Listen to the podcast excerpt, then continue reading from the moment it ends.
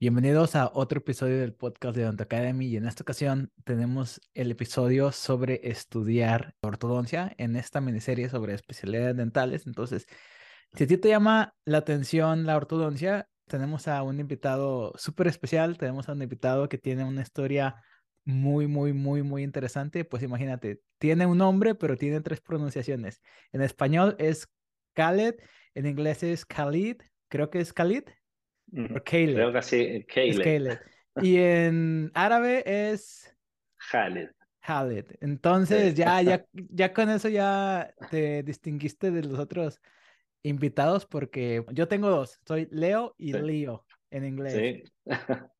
Podemos ofrecer nuestra, nuestra marca en diferentes idiomas entonces. Siempre yo empiezo preguntándoles de la odontología, pero no. Ayer me comentaste un poquito sobre tu historia que se me hace extremadamente interesante. Por ahí atrás vemos que tiene la bandera palestina. Entonces, y tu nombre eh, de repente suena exótico, mucha gente ya lo va a asociar por el artista DJ Khalid, el palestino. Entonces cuéntanos un poquito, o sea, ¿quién eres tú? ¿Por qué tienes la bandera palestina? ¿Dónde estudiaste? ¿Dónde estás viviendo ahorita? Sí, yo soy, bueno, primero te voy a decir mi nombre completo, así es más rimbombante la historia, ¿verdad? Yo me llamo Khaled Abdelrahim, yo soy palestino de padre y madre palestina. Mis padres a raíz de, de la situación en mi país, que es un poco complicada, ¿verdad? Todos conocemos, los que conocen mi país lo conocen más por, por su situación de bélica que por la cultura y otras cosas. Entonces mi familia salió de allá y por cuestiones de la vida yo terminé estudiando en Cuba odontología por una beca estudiantil, de ahí que hablo más fluido el castellano, no tengo ese dejo árabe. Entonces, ahí estudié odontología eh, durante cinco años. Yo soy iniciado 2005, graduado 2010. De ahí tuve la posibilidad de presentarme para la especialidad de ortodoncia también en Cuba. Y dentro de la carrera te voy a hacer unas comillas, ahí conocí a la que es mi señora, que también estudió odontología en Cuba. ¿Ella es dentista general o es ortodoncista? Ella es odontóloga general, está especializándose en el área de estética. ¿Y cómo fue? Bueno, déjame regreso un poquito, antes de que le sigamos. ¿Cuántos años tenías cuando tu familia o, tú decidiste irte a Cuba?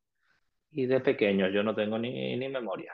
De, de, pequeñito, digamos, cuatro, tres, cuatro años. ¿Árabe lo hablas o no hablo, lo entiendes? Hablo árabe. Hablo, pero soy analfabeto, es decir, no, no escribo. Ok, entonces en tu casa o cuando tú eras chiquito, tus papás se comunicaban en árabe. claro, ellos hablaban en árabe y así le aprendimos a hablar. Es decir, yo el año antes pasado fui y me defendí, pude andar por la calle sin ningún problema y converso con mi familia y todo, pero bueno, no tenemos la instancia de poder ir tan seguido porque también son viajes bastante largos. Sí, pues tienes que cruzar medio mundo. Y no, y te pregunto, me llamó mucho la atención de que hay, ahorita estoy radicando aquí en Estados Unidos, hay muchos familias hispanas que los papás no, pues apenas hablan inglés poquito y cometen el error de dejar que los niños hablen puro inglés. Entonces me ha tocado ver que ni siquiera los papás se pueden comunicar bien con los hijos. Entonces, lo bueno es que ya agarraste. Lo que pasa también que en nuestro país, por la situación que tiene, como que no, no podemos dejar que se pierda esa, esa tradición. Entonces, ni lo que es hablar, ni lo que es la, cultura culinaria, ni lo que es la historia del país, porque como estamos en una situación que no es agradable, entonces, y que cada vez somos menos y, que se da esa situación política que no es buena para ninguna de las dos partes, entonces tenemos que estar más enfocados nosotros en, tengo mi bandera por todos lados, yo tengo tatuado el mapa, entonces tratamos de llevar nuestras raíces y presentarlas como somos, ¿verdad? Y donde puedo o en mis redes siempre van a encontrar algún mensaje informando o trato de enseñar, que la gente conozca no solamente odontología, sino que conozca también nuestro lado humano y que sepa de dónde venimos. Ok, perfecto. A mí me gusta mucho la gente que tiene las raíces bien arraigadas y se pone la camiseta, como se dicen en el fútbol. Claro. Ok, entonces vamos a hablar un poquito de odontología en Cuba. Se me hace extremadamente interesante. Yo no, sí. Eh. por el podcast, ¿no? De repente hablo con gente de toda Latinoamérica, pero Cuba era el país que tenía como, allá a la deriva, como que sí sabía que... Que había, pero no, que hay ahí, ¿verdad? Oye, para empezar, te tengo una pregunta. En Cuba se tiene la reputación, al menos en Latinoamérica, que la medicina son buenísimos extremadamente buenos, que porque no sé exactamente qué pasó, que se le metió mucha inversión a las escuelas, a los catedráticos. ¿Pasa lo mismo con la odontología? Cuéntanos un poquito para todos los que te estamos escuchando, ¿cómo es la odontología en Cuba o cómo difiere la odontología cubana de la odontología paraguay, donde ahorita estás tú? Sí, mira, yo soy, yo estudié en Cuba, ¿verdad? Después tuve la posibilidad de ejercer en, en Perú, donde también fui docente. Entonces pude ver un poco más, vamos a decir, las ventajas y desventajas que había en ambos sistemas. Como tienen diferentes sistemas políticos, también existe diferente sistema de atención. Por ejemplo, nosotros cuando empezamos la carrera, los dos primeros años son puro teoría, ¿verdad? Entonces, lo mismo que se dan en todas las carreras, todo lo que es anatomía, fisiología, embriología, farmacología, toda la, misma línea. Eso es bastante similar. Sí había un déficit, vamos a decir, de, en la parte de literatura y de libros, porque en la época en que yo estudié, que era 2005, nosotros no, no había un acceso a Internet como el que hay, digamos, actualmente en Cuba. Entonces nosotros sí nos regíamos mucho por ir a las bibliotecas a conseguir los pocos libros que, que habían. Había muchos libros que te los daban en la facultad, que a diferencia de otros lugares, por ejemplo, eran libros que iban pasando de mano en mano, no eran libros propios.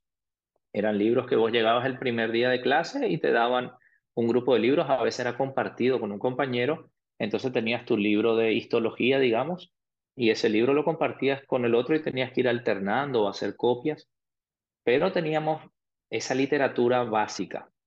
No teníamos, por ejemplo, eso de que vos tenías un interés muy grande en buscar un artículo y podías, no teníamos esa facilidad de buscar el artículo específico que estábamos buscando. Entonces, esos dos primeros años fueron bastante básicos, que en sí ya se llama ciencias básicas, la facultad donde damos la parte de esos dos años. De ahí empieza la parte donde tenemos una diferencia, me parece, con otras facultades, que es la parte práctica. Porque en Cuba está la medicina o la salud es pública. Y todas las personas, por ejemplo, que se atendían donde nosotros trabajábamos, que era la facultad o algunos centros policlínicos, que es como se le dice allá, que es donde hay clínicas odontológicas y varias especialidades, las personas de cada barrio, de cada ciudad, ya sabían que iban a ser atendidos por estudiantes de odontología. Entonces, no es como, por ejemplo, cuando yo lo viví en Perú siendo docente, que un alumno tenía que perseguir a un paciente o, o, ir a buscarlo a su casa, traerlo hasta la facultad, incluso comprarle comida o incluso pagarle para poder realizar el tratamiento. Nosotros no, nosotros tuvimos la posibilidad de tener pacientes. Yo tuve pacientes de odontopediatría que venían ellos para que yo los atendiera. Yo no tenía que ir a ningún lado. Tuve pacientes adultos, pacientes que sabían que iban a ser el primero que yo iba a anestesiar o la primera extracción que yo iba a hacer. Y que estaban tranquilos, sabían que iban a ser atendidos por estudiantes. Siempre existía la persona que no quería, ¿verdad? Como en todos lados. Pero el que iba a la facultad de odontología sabía que iba a ser atendido por un estudiante en ese espacio. Entonces eso permitía que nosotros tuviéramos un récord, vamos a decir, mucho más amplio práctico, en el tema práctico, que lo que podía tener, por ejemplo, cuando yo vi un estudiante de odontología de Perú, o lo que he visto con algunos colegas, o incluso pacientes míos que son estudiantes de odontología acá en Paraguay. Es decir, que en la parte práctica sí tuvimos una muy buena preparación en ciertos tratamientos, porque existen muchos tratamientos que se dificultaban, porque allá sí se hacía un, vamos a decir, una educación de base y una odontología preventiva. Que hacia acá o hacia Perú, donde yo estuve, no existe ese nivel de odontología preventiva, por lo tanto ya nos encontramos casos un poco más complicados. Ya encontramos pacientes, vamos a decir, en un paciente niño en Cuba, en aquella época, no, no, no puedo generalizar tampoco, ¿verdad? Pero a mí nunca me llegó un niño cubano con 10 o 12 caries pero sí he visto niños peruanos o niños acá en Paraguay con esa cantidad de caries. La prevención, ¿no? Y la concientización claro. o la percepción social. Claro, también, ¿qué pasa? Al saber que la salud es gratuita y que estás obligado prácticamente a llevar a tu hijo ahí, no es que lo puedes llevar a un privado, porque no existe un privado en Cuba. Sabes que tu hijo tiene que ir ahí y los odontólogos van a ir a buscarlos. Íbamos nosotros a la escuela, hacíamos pesquisas, hacíamos educación y motivación, y de ahí captábamos pacientes. Incluso cuando estábamos en cuarto y quinto año nos daban manzanas, es decir, cuadras de familia, y nos decían, todas estas familias son de ustedes. Oye, eso está súper. Eso es genial porque vos ibas con una libreta y tenías que hacer un análisis de situación de salud. Vamos a decir como que censabas a tu población. Entonces, en cuarto año, analizabas ese estado, cómo se encontraba esa familia o ese grupo de familias. Vamos a decir que te tocaban 20 familias. Ahí tienes de sobra para hacer endodoncia, rehabilitación, la parte de ortodoncia. y cada rotación que ibas haciendo te ibas llevando a estas familias. En quinto año debías presentar una evolución de estas familias. Entonces, eso para un estudiante está muy, muy organizado y te facilita mucho el hecho de buscar pacientes, porque vos ibas y, por ejemplo, vamos a decir que Pedro, que vive en la manzana 4, le dolía un diente. Y Pedro iba a la facultad, que era donde le tocaba, y cuando Pedro llegaba y daba su dirección, en la facultad lo buscaban y decía, usted se atiende con el doctor Calé. El doctor Calé tiene cita tal día y tal día. Entonces no era que él podía tener la posibilidad de elegir en ese momento con quién se iba. Entonces todos los de la manzana 4 se atendían conmigo, los de la manzana 5 con otra doctora. Y así sucesivamente se iba haciendo la atención. Al tener ese análisis, ya tu profesor sabía que tenía tantas endodoncias, tantas extracciones, es decir, nosotros mismos armábamos nuestro récord. No teníamos un récord como si, por ejemplo, vi cuando estuve en Perú o cuando estuve, o acá en Paraguay. El estudiante tiene que hacer tantas restauraciones simples, tantas compuestas, tantas extracciones anteriores. Entonces, es como que el alumno va forzado a buscar algo. Allá no, allá nosotros era lo que nos caía. Y después, por supuesto, el profesor veía que estabas más habilidoso en cierto tratamiento o más débil en algunos y generaba los cambios con tus otros compañeros. ¿En qué universidad estudiaste tú? Eh, la universidad se llama Raúl González Sánchez. ¿Y esa está en La Habana? en La Habana, Cuba, sí. Ok. ¿En aquel entonces cuántas escuelas había de odontología? Mira, esa es la central. Los dos primeros años se dan ahí, en La Habana. Y luego ya te vas a los pueblos. Claro, y en tercer año se dispersa. El doctor vive, vamos a decir, en un barrio, pues si en ese barrio hay un policlínico, él va hacia allá para que atienda a la gente de esa zona.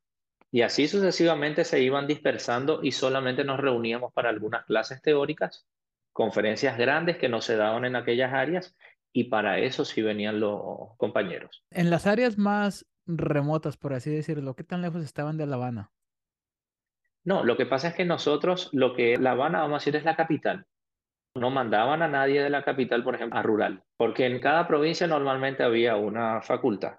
Entonces, no, no, no era que venían de, vamos a decir, del campo a estudiar y de ahí se iban a atender al campo. Habían algunos y ellos vivían becados igual que nosotros, pero no, no era la, la inmensa mayoría. Vamos a decir que era un grupo como de 20 estudiantes aproximadamente. Bueno, perfecto. Muchísimas gracias. Entonces, ¿qué te parece si Ahorita nos vamos a hablar full sobre la ortodoncia y luego ya nos le seguimos con la historia para ir cronológicamente. Entonces, quiero que me cuentes, por favor, cómo fue que llegaste a la decisión de estudiar ortodoncia. O sea, ¿tú desde niño ya sabías o fue algo que descubriste o cómo fue esa realización? A mí me estafó un familiar, en el buen sentido en la escuela donde estaba dábamos parte de anatomía y realmente se me daba bastante bien todo lo que era la, anatomía del cuerpo y matemáticas, química, esas cosas me iban bastante bien. Entonces tenía un primo que estudiaba ortodoncia, también estudió en Cuba él, y yo fui como su conejillo de indias. Mi hermana y yo fuimos sus conejillos a la hora de los tratamientos, nos tomaba nosotros, yo fui paciente de ortodoncia con ortopedia. Y ahí como que me fui adentrando, ¿verdad? Me, me fui adentrando en ese mundo y a mí me gustaba la cirugía. Yo quería ser cirujano plástico. Esa era mi meta. Mi papá me decía, bueno, estudia medicina y mi primo me dice, no, estudio odontología.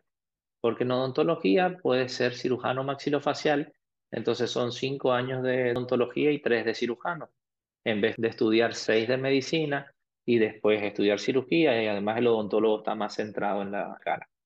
Entonces cuando entro, ya me centré y desde el colegio como que ya me fui perfilando. yo siempre estuve claro, vamos a decir, a partir de séptimo, octavo grado, ya yo sabía que yo iba a estudiar odontología. Es más, todos mis profesores sabían que iba a estudiar odontología. Entonces, después en décimo grado se divide el, colegio en ciencias y letras. Ya yo me fui hacia ciencias y los profesores también me fortalecieron un poco en la línea de biología. Entonces empecé ya a dar mucho contenido que después di en la facultad. De ahí, entonces, entré directamente a odontología y yo empecé el camino para ser cirujano maxilofacial. Y allá en Cuba, cuando terminas con buenas notas el primer año, todo es por, allá se llama escalafón, ¿verdad? Que es el listado de notas. Había un grupo, sí, pero allá, vamos a decir, los que tenían más notas podían optar cuando estaban en segundo año algo que se llamaba ayudantía. La ayudantía era como un plus, ¿sí? Era como solamente los que tienen buenas notas podían entrar. Y yo entré dentro de esas ayudantías en primer año y logré entrar en cirugía. Entonces yo desde segundo año ya estaba acudiendo a algunas clases de cirugía, es decir, estaba algo adelantado porque cirugía se daba en tercero. Entonces yo como otros compañeros más, ¿verdad? Entonces de ahí empecé a acudir a un hospital y empecé a, a trabajar con una doctora que ya estaba en un hospital pediátrico. Ahí empecé a hacer extracciones de terceros, hermenectomías, empezamos a hacer todos los procedimientos, incluso hacíamos guardias con esta doctora. Y yo estaba encantado, yo estaba feliz de vivir en ese hospital y yo cada vez que tenía tiempo me iba un ratito con ella, un día jugando con los compañeros de facultad y eso me lesioné un dedo, entonces justamente dedo gordo de la mano derecha. Y desde ese día me golpeé, como que no pasó a mayores, pero después cada vez que agarraba el forzo, agarraba el elevador, incluso la turbina, cuando la tengo a la actualidad con mucho tiempo, se me suele adormecer la mano completo. Entonces, como que perdí mucha, vamos a decir, mucha fuerza de esa mano y empecé a tener miedo yo de realizar una cirugía. Entonces, como que me fui desviando un poco. Y se me abrió la puerta de hacer la ayudantía de ortodoncia. Tercero, cuarto y quinto. Hice tres años de ayudantía y cuando terminé la carrera, yo terminé en julio y en febrero yo consulté qué era lo que yo necesitaba para poder optar a la especialidad de forma directa, porque la especialidad no se, no se daba directamente así nada más. Tenías que cumplir con ciertos requisitos que te permitían, que te avalaran entrar, ¿verdad? Y en febrero me indicaron cuáles eran los requisitos que yo tenía que cumplir, que la mayoría estaban, solamente me estaban solicitando que terminara con cierta cantidad de notas el examen estatal que se hacía allá y saqué las notas que me pidieron y empecé inmediatamente la especialidad. Es decir, yo no llegué a trabajar nunca como odontólogo general. Ok. Entonces te graduaste, cuando te graduaste tú ya tenías, como quien dice, la aceptación. Sí, ya yo sabía desde febrero que tenía que cumplir con una nota. Yo tenía que sacar más de, más de 80 en mi examen, de, es decir, un examen de 100 puntos, el 70 era el desaprobado y tenía que sacar 80 y saqué 84. Perfecto. Entonces ahí en Cuba es como, se fijan como en primero tus calificaciones y eso es como un filtro. Y ya cuando pasaste ese filtro, ahora sí ya va por examen. No, primero, sí, para la, la especialidad yo no tenía que presentar ya examen. Sí, ya si yo cumplía con los requisitos que me pedían, yo podía pasar directamente. En ese año se abrieron varios puestos para hacer las especialidades. Siempre hay que diferenciar que para los extranjeros era alguna cosa y para los cubanos eran otras. Porque los cubanos al terminar la carrera tenían que hacer un servicio social y ahí recién podían entrar a especialidad. Oh, Entonces, ok, ok, ya es por eso que tú entraste directo como extranjero. Claro, yo podía entrar directo como extranjero si cumplía las expectativas o normas que ellos me establecían. Dentro de las normas también estaba el, vamos a decir, que existiera un relacionamiento mío, vamos a decir, con los actos políticos, con los actos deportivos, con los actos musicales. Sí, vamos a decir que tenías que ser, esto es una palabra que utilizaban mucho ellos, que era que tenías que ser integral. Todo está con un margen político, ¿verdad? Entonces, tenías que rendir en prácticamente todos los ámbitos para que ellos vieran y determinaran que eras una persona que, que podía, vamos a decir, representarlos en un futuro. Ok. Muy bien, entonces cuéntanos todo sobre tu especialidad, bueno, sobre tu tiempo como estudiante, residente o como tú le quieras llamar, pero Cuéntanos sobre cómo te fue durante el tiempo donde estuviste estudiando la especialidad. Por residencia. Allá nosotros, nosotros estábamos de lunes a sábado, los siete días de la semana, sábado. Hacíamos dos sábados al mes, sí o sí tenías que atender. Entonces, allá la residencia comienza en octubre, yo me gradué en julio y tuve unos dos, tres meses de vacaciones. En octubre arrancamos y no tocamos un paciente hasta enero. En octubre estuvimos todo trabajando en la parte de laboratorio y en la parte teórica nada más. Es decir, nosotros éramos, vamos a decir, los técnicos de laboratorio de los residentes de segundo año. Estábamos haciendo los aparatos, aprendiendo a hacer toda esa fase, ¿verdad? Y toda la parte teórica de diagnóstico que ahí sí fue la parte más fuerte que nosotros tuvimos. En ortodoncia tuvimos, vamos a decir, algunas cosas bastante precarias, porque no teníamos la posibilidad nosotros de comprar mucho, muchas cosas. No, no es como, por ejemplo, acá enfrente de la facultad hay un espacio donde puedes comprar alginato, puedes comprar cubetas, alicates. Nosotros no teníamos esas facilidades. Nosotros trabajábamos con lo que se nos daba. Entonces era bastante difícil en algunos casos que tú leyeras un libro y vieras una técnica y no podías aplicarla porque no tenías las cosas. Entonces muchas veces teníamos mucha teoría, horas y horas de teoría, porque en la práctica no podíamos realizar tantas cosas. Entonces, por eso esa primera parte que nosotros tuvimos, vamos a decir, esos tres meses que fueron un internado completo de diagnóstico, esos fueron tres meses muy, muy buenos para mí en la actualidad. En aquel momento uno se frustra porque no tiene paciente. Pero cuando llegó enero, ah, resulta que nosotros nos habían tomado a cada uno las agendas y todos esos pacientes desde septiembre hasta enero ya estaban agendados para nosotros. Es decir, la clínica cierra sus puertas, digamos, en ese periodo y no acepta pacientes nuevos. Los pacientes nuevos empiezan a partir de enero. Entonces eso fue otro filtro más para que nosotros cuando llegáramos ya tuviéramos agendas llenas de pacientes de ortodoncia. De ahí entonces, la especialidad son tres años. En los tres años vamos desarrollando habilidades, vamos aprendiendo. Yo como extranjero y como muchos que estudiaron conmigo teníamos la posibilidad de que al terminar el año podíamos viajar. Y a diferencia de pregrado, que uno es un poco más, o por lo menos yo, era un poquito más alocado, salía un poco más, iba más de fiesta, en la especialidad sí fui un poquito más centrado directamente en lo que buscaba.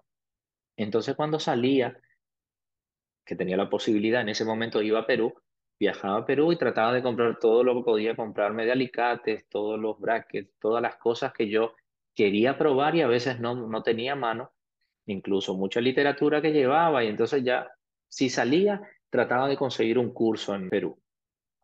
Apenas llegaba a Perú, lo primero era que entraba en Facebook a mirar dónde hay un curso, una conferencia, algo donde yo pudiera ver algo completamente distinto a lo que yo veía en Cuba, porque yo veía mucha teoría, pero no tenía tanta práctica.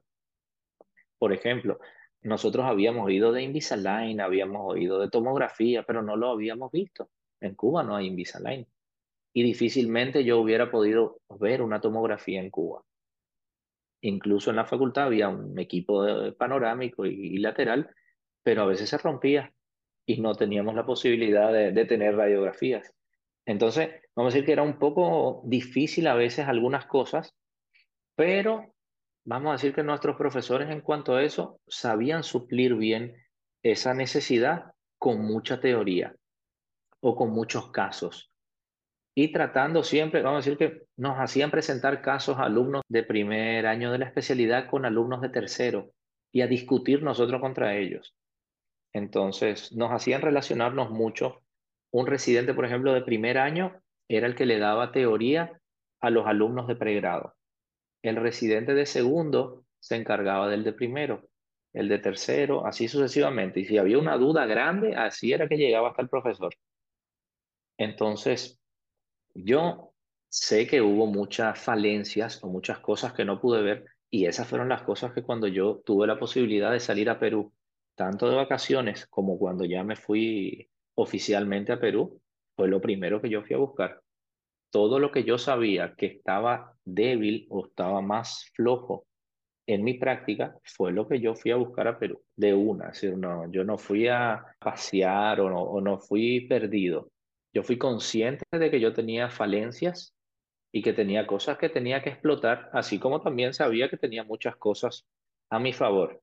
Yo sabía diagnosticar rápido, sin estar tantas horas sentado, porque hice demasiados diagnósticos, y hice diagnósticos contra reloj, y hice diagnósticos contra otros colegas, y nosotros teníamos que defender nuestros diagnósticos y nuestros tratamientos. Es más, para graduarnos teníamos que presentar 10 casos de alta, que algunos casos eran casos terminados por ti y otros casos eran casos que vos continuabas. Que habías heredado, por así decirlo. Claro, que habías heredado y lo terminabas. Y ese tenía su dificultad porque tenías que montarte, vamos a decir, en un auto que estaba en movimiento y tenías que terminarlo. Y como todo especialista, nosotros hacemos una instalación en primer año y en segundo año la miramos y decimos, qué desastre que hice.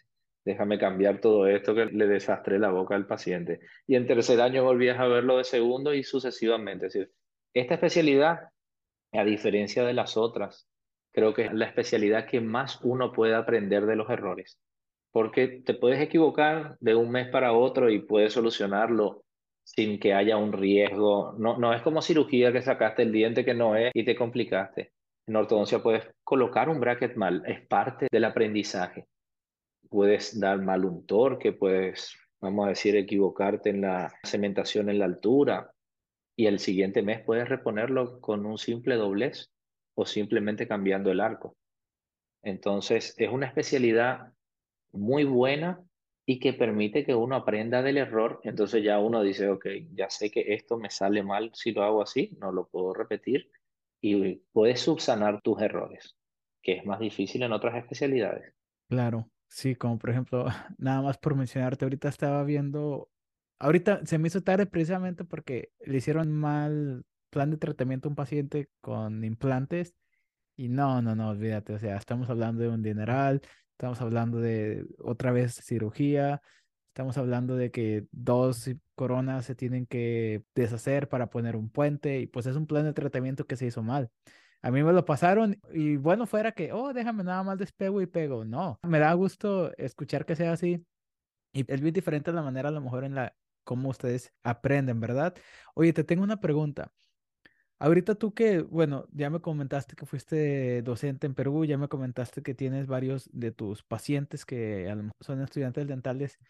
¿Cuál crees tú que es el perfil del estudiante dental que tú dices, a lo mejor esta persona o la persona que quiera estudiar ortodoncia tiene que tener estas cualidades o estas virtudes o estas actitudes? Y lo primero hay que tener, vamos a decir, vocación. Eso es como para cualquier cosa, hay que tener ganas. Lastimosamente, sí, en Estados Unidos es un poco distinto, ¿verdad? A lo que vemos nosotros en Latinoamérica. Nuestra especialidad ahora mismo está en un, vamos a decir, en un auge de tratamientos, pero en un déficit de profesionales capacitados. En cualquier país de Latinoamérica hay cualquier cantidad de especialidades, diplomados y cursos de ortodoncia donde cualquiera puede cementar unos brackets. Es más, hay países de Latinoamérica donde los técnicos cementan brackets o la gente en la calle los coloca. Es decir, nosotros estamos, como sociedad de ortodoncia de Latinoamérica, deberíamos estar cada vez más alarmados por esa situación, porque la ortodoncia se ha vuelto una moda. Una moda positiva para los ortodoncistas, porque tenemos más pacientes, pero a la vez negativa porque es muy fácil que cualquiera, claro, cualquiera te dice, te pongo los brackets por X monto. Y el paciente está que quiere colocarse los brackets y se los coloca mal y conlleva tratamientos entonces errados y todos fracasados. Entonces, cuando nosotros estamos en la carrera, yo creo que se debería fomentar un poco porque lo viví, yo fui docente de ortodoncia en Perú y no se daba ese, ese no se fomentaba tanto la, vamos a decir, al amor por esa especialidad. Todo el mundo ve a un cirujano maxilofacial y un cirujano maxilofacial, todos lo respetamos, todos lo queremos. El que hace DSD, diseños de sonrisa, todo lo queremos. El endodoncista, todo lo vemos como...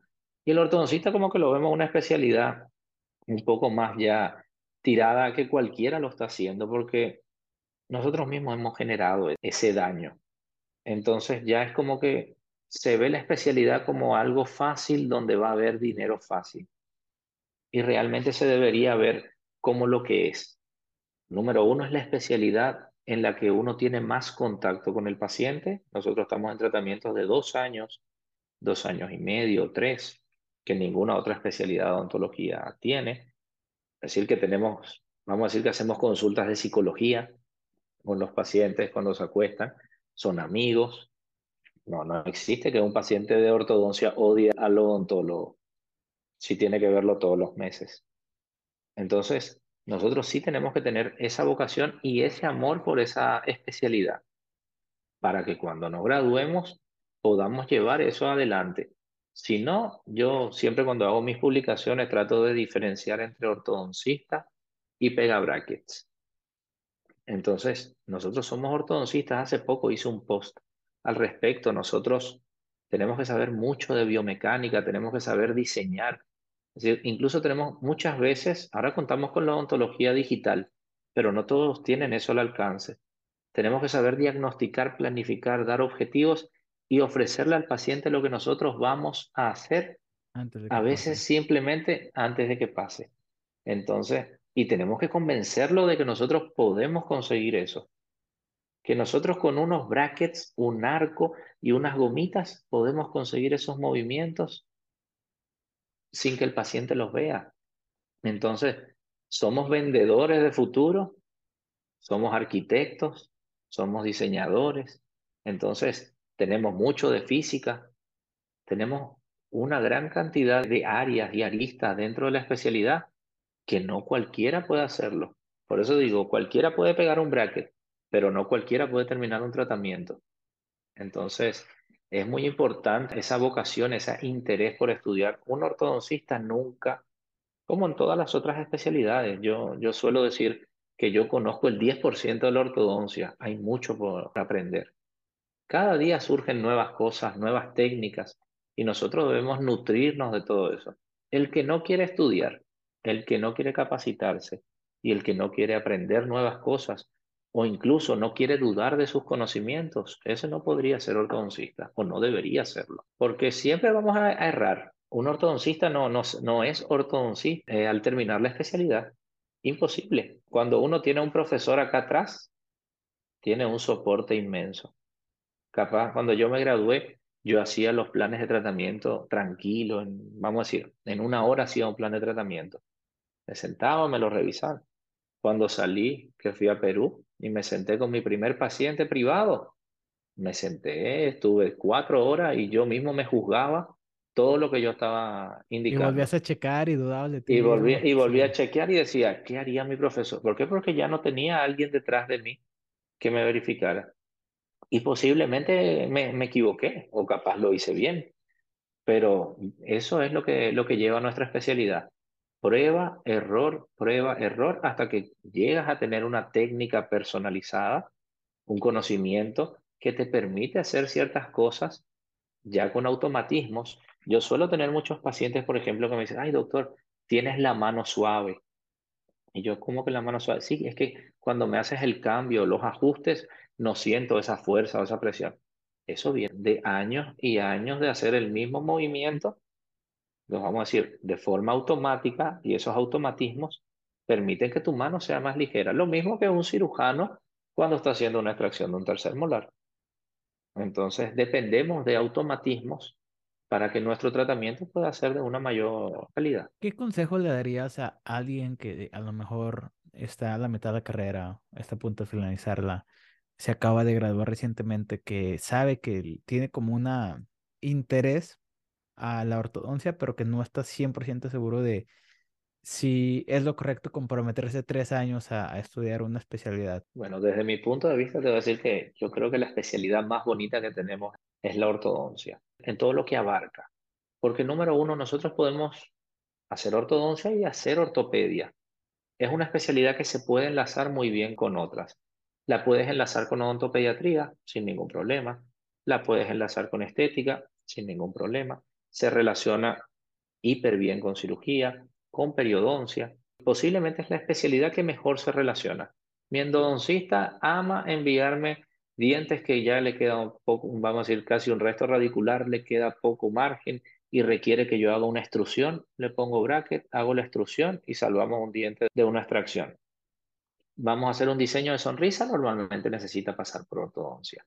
Entonces es una especialidad que puede estar en el centro y se puede anclar a cualquiera de las otras y puedes trabajar sin ningún problema con niños desde 8 años y si haces odontopediatría desde antes y irte hasta cualquier edad porque cada vez es más alta la edad con la que un paciente inicia ortodoncia.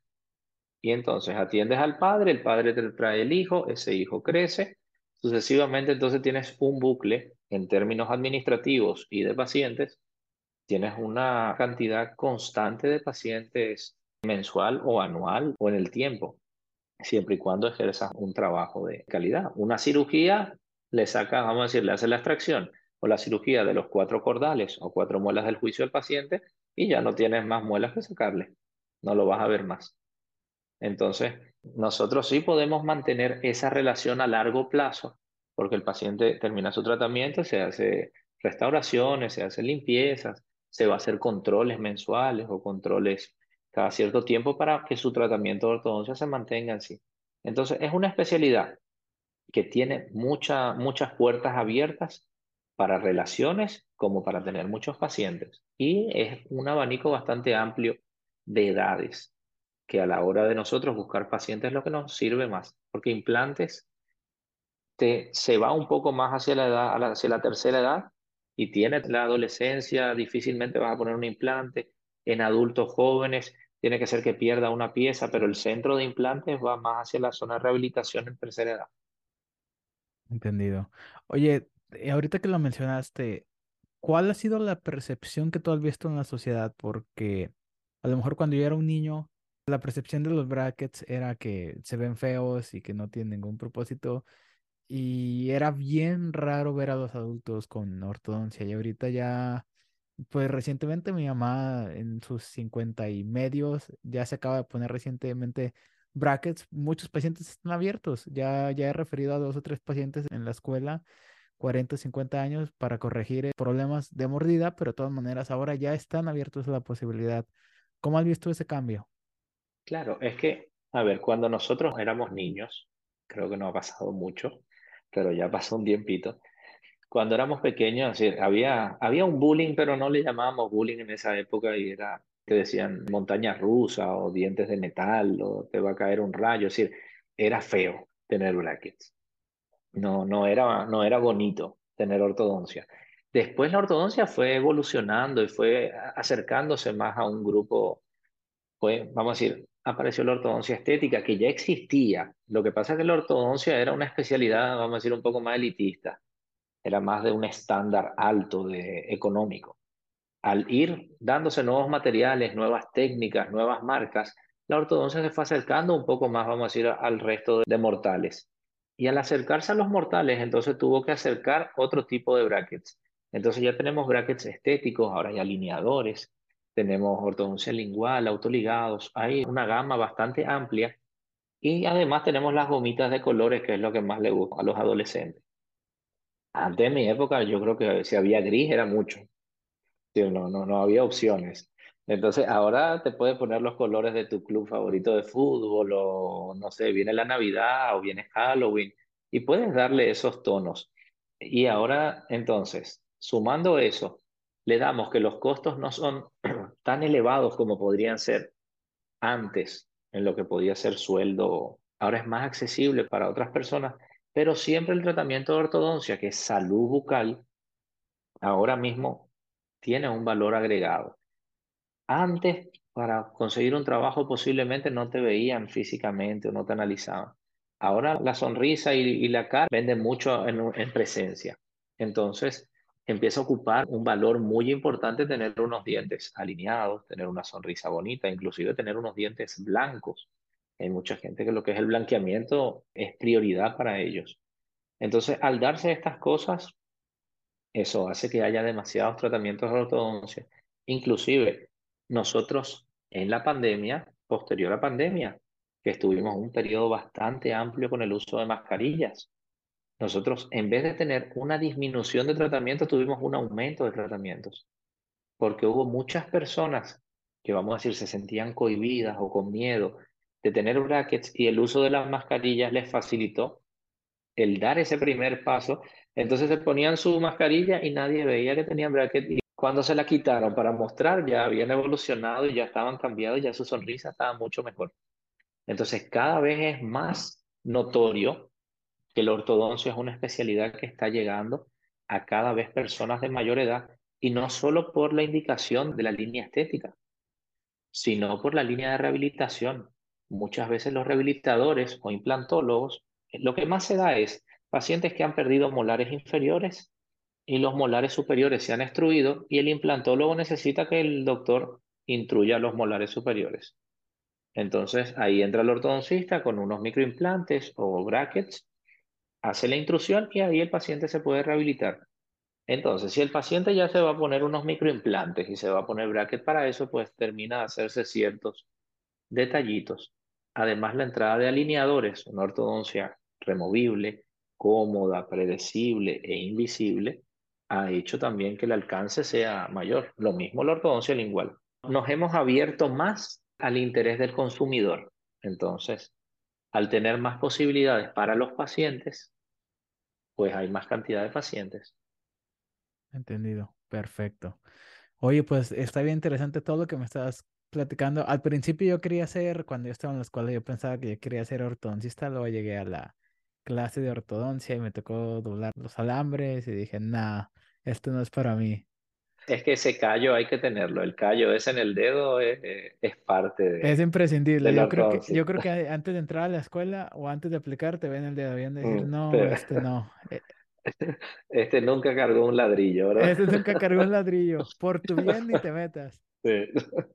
No, ese es parte. Es todos tuvimos esos dolores de dedo. Había un espacio en la, allí donde nosotros hacíamos las partes de laboratorio que se llamaba eh, la tumba, ¿no? Ahí iban todos nuestros alambres y todos nuestros arcos y todo el mundo lanzaba hacia allí nomás. Entonces, todo, todos los dobleces que salían mal iban a parar a ese lugar que era la tumba ahí. Más o menos para todos aquellos que no estén tan familiarizados, ¿cómo luce un día en la vida de un ortodoncista o más o menos cómo luce tu semana, más o menos cuántos pacientes ves, son valoraciones o es ajuste, a lo mejor cambio de alambres, cambio de ligas. Cuéntanos cómo es un día promedio. Y ponerle un día promedio, yo veo de 12 a, a 15 pacientes por día. Es decir, ahora en la posición en la que estoy, ¿verdad? Cuando uno comienza, uno lo que quiere es ver la mayor cantidad posible de pacientes como todos, todos empezamos primero sin paciente, un paciente al día, dos y así sucesivamente. Después llega un momento en el que vemos muchos pacientes, pero cobramos menos. Y después llega un momento en el que vemos menos pacientes, pero cobramos más. Es decir, yo dentro de, como cuando yo vine acá a Paraguay, que yo no, yo no soy paraguayo, mi señora sí, no tenía conocidos, no tenía un amigo, eso es lo que más nos costó a nosotros cuando salíamos Normalmente cuando uno sale, uno tiene su conocido que hace rehabilitación, el otro hace cirugía. Entonces como que están esos contactos si alguien hace una clínica. Nosotros como fuimos saltando de lugar en lugar, no teníamos eso. Yo llegué, por ejemplo, y las puertas se me abrió en un seguro. Y yo en un seguro veía 40 pacientes al día. Y eran atenciones, microatenciones. No eran atenciones tan amplias. Entonces, eso me dio una velocidad de manos bastante grande y mental, ¿verdad? Porque yo ya tenía que saber lo que iba a hacer muchas veces con el paciente antes de que entrara. Entonces, eso me fue desarrollando en ciertos ámbitos, en número de pacientes también. Hasta que a la fecha, por ejemplo, yo tengo mi consultorio, tenemos nuestra, nuestra clínica ya montada, en la cual yo veo aproximadamente 12 a 15 pacientes por día. A veces veo menos, a veces puedo ver más. Normalmente no me paso de 15. Suelo agendar un paciente por hora sobre todo cuando son, vamos a hacer valoraciones, instalaciones, retiradas, todo eso es una hora. Todo lo que son controles o ajustes son 30 minutos, pero suelo dar los turnos de una hora porque yo genero bastante contenido en redes, sobre todo hago muchos videitos de, de TikTok. Entonces, en esos espacios interpacientes, es donde yo trato de generar todo ese contenido y, y subirlo. Entonces me sirve muchas veces esos turnos. Y además tenemos espacios que sirven para urgencias. Pero normalmente, no sé, el día de hoy, por ejemplo, tuvimos tres retiradas, tuve dos instalaciones y el resto fueron ajustes. Yo prácticamente no hago el 100% de la evaluación, la hace más mi señora, porque el paciente que viene para evaluación primero tiene odontología general, se le hacen fotografías y normalmente yo llego ya cuando el paciente ya está con toda la ficha preparada, con todo listo, llego a verlo, lo analizo y converso un poco con él, le doy una perspectiva de lo que podría ser el tratamiento y normalmente ya le indico para hacer estudios. Entonces, mi tiempo con un paciente nuevo suele ser 25 a 30 minutos, que es más de conversación que de atención. Vamos a decir que es explicar todo y cerrar el negocio, ¿no? En términos de nuestra administración, ¿verdad? Porque muchos de los pacientes que vienen, mi, mi página se llama Ortodoncia Doctor Calé. Entonces, como que todo el mundo está centrado de que es ortodoncia más que todo. A veces preguntan, ¿hacen conductos? ¿Hacen endodoncia? ¿Hacen rehabilitación? Sí, hacemos. Lo que pasa es que el nombre ha conllevado a que estemos centralizados más en una especialidad. Tenemos todas las áreas, hacemos implantes también, se hace todo, pero como mi página empezó con ese nombre, no hice el cambio y todo quedó en esa línea. Pero yo, yo como profesional, hago toda la semana solamente ortodoncia. No me vas a ver haciendo una restauración ni haciendo una extracción, a no ser que sea un temporal, pero el resto hacen las otras doctoras del consultorio y sí se puede trabajar únicamente de una especialidad. Yo no, no ejerzo la odontología general porque yo terminé odontología y empecé directamente la especialidad. Entonces tuve tres años sin hacer nada de odontología general. Después salí de allá, fui a Perú y era ortodoncista en una clínica y docente de ortodoncia en la universidad. Entonces cuando vine a Paraguay yo era ortodoncista nada más. Entendido. Está bien interesante la información que nos estás dando y definitivamente yo siempre lo he dicho de que ojalá y me hubiera gustado doblar alambres, que ahora ya entiendo que no se tienen que doblar alambres nada más, es al principio, pero yo a veces digo, ojalá que a mí me hubiera gustado más la ortodoncia porque es el estilo de vida que más envidiaría. y es una envidia como buena. Siento que las emergencias están como un poquito más relax que a un prostodoncista o un cirujano oral de maxilofacial o un endodoncista. Y yo siento que son los que tienen la mejor calidad de vida. Dentro de lo que viene siendo trato con el paciente, creo que somos los mejores. Si los que mejor relación podemos tener con el paciente. Si nosotros podemos hacer una amistad con el paciente, porque lo vemos mes a mes, vemos a ese paciente cómo va cambiando su vida o cómo lo deja la novia o cómo tiene una novia nueva o cómo no tenía novia y a partir de los cambios que ha tenido en sus dientes comienza una relación o evoluciona en su trabajo y ver muchos logros que se dan a raíz de nuestro tratamiento. Hay pacientes que empiezan a tener una seguridad y cambios en su personalidad abismales. Yo tengo pacientes que cuando vinieron tenían problemas, vamos a decir, eh, físicos, problemas psicológicos. Empezaron su ortodoncia, empezaron a ver cambios, fueron al nutricionista, fueron al psicólogo y he terminado el tratamiento y son unas personas completamente diferentes a lo que yo recibí. Entonces, nosotros trabajamos en un gran, gran nivel de valores y características del paciente que hacen que nosotros podamos estar satisfechos no solamente por cambiar sonrisas o mejorar dientes, sino por el cambio de vidas. Es difícil que un cirujano pueda sentir la satisfacción que sentimos nosotros al sacar o al hacer una extracción de tercer molar. Capaz cuando hace una cirugía ortognática, sí, pero está relacionada a un ortodoncista. O un endodoncista tiene la satisfacción de salvar un diente, pero posiblemente el rehabilitador, que es el que pone la corona, se va a llevar las palmas en ese momento. Un profesional que hace un diseño de sonrisa, él ve esos cambios de la misma manera que nosotros. Entonces nosotros sí tenemos esa posibilidad. El tener pacientes que los vamos a tener por un largo tiempo es bueno y es malo, ¿verdad? Porque hay pacientes buenos y hay pacientes que uno ve la agenda y dice, ay, hoy viene fulanito. Que este, este es un problema o este nunca viene o él suele tener braques despegados. Entonces, pero el día a día es bastante bueno, por eso mismo, porque generas una buena relación con la persona y más que pacientes vas recibiendo a diario amigos y no sé, yo creo que tengo ahora mismo, tenemos una cartera de 350 o 400 pacientes y cada uno es único, cada uno tiene un tema de conversación, cada uno le gusta, hay quien no le gusta que le hables y no le hablas. Entonces, tienes ese conocimiento, te vuelves, vamos a decir, como un camaleón. Tienes que saber cómo manejar a cada uno y vas cambiando en base a cada paciente. Entonces, es difícil que uno, o para mí es muy difícil tener un día malo, tener un día molesto, porque yo sé que voy a ver a un paciente, vamos a decir, veo a mi agente y digo, ah, ahorita viene este que nos vamos a reír un montón, o vamos a hablar de fútbol con él, o esta chica se fue a un concierto, ahora tuvimos el concierto de Bad Bunny acá el fin de semana. Hoy todos los pacientes que vinieron, la mayoría estuvimos hablando del concierto de, Bad Bunny. Entonces, ese fue el tema de conversación hoy en la clínica, que hace tres días cantó Bad Bunny y quién fue y quién no pudo ir y en la zona donde estuvo, cómo, cómo fue su situación. Es difícil cuando estás con el endodoncista porque el endodoncista no puede hablar mucho por el simple hecho de tener el aislamiento absoluto, el cirujano lo mismo.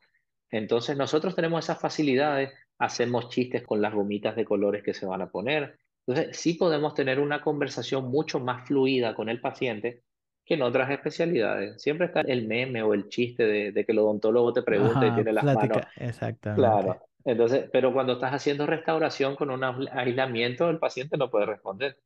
Yo sí puedo sacar las manos, quitar el arco y que el paciente me responda sin ningún problema. Entonces, nosotros tenemos esa facilidad, esa buena relación y creo que la ortodoncia depende mucho de eso. Es decir, un ortodoncista con mal carácter o, o malo posiblemente los pacientes no, no se quedan mucho tiempo a menos de que seas una eminencia. Eh, correcto. Doctor Khaled, muchísimas gracias por todo lo que nos estás contando. Estuvo muy bonita, estuvo muy ilustrativa esta plática. Creo que tienes, tienes el don de la palabra y ahorita te lo dije fuera de cámara. Ya vi cómo la ortodoncia se acopla mucho a tu personalidad y ya entiendo por qué tú tienes tus días súper divertidos o a lo mejor no, no tan divertidos, pero ¿por qué lo disfrutas tanto la ortodoncia? Muchísimas gracias por todo tu tiempo. Las redes sociales estuvieron apareciendo aquí a lo largo del programa. A lo mejor alguien te va a mandar un mensajito.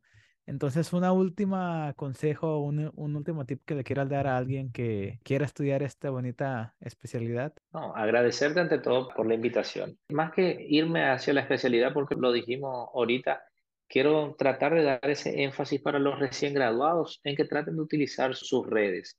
Las redes son una herramienta muy buena que en la facultad muchas veces no nos enseñan a utilizar. Nosotros no aprendemos de administración, no aprendemos de redes, que son cosas que debemos conocer cuando salimos a la calle a trabajar.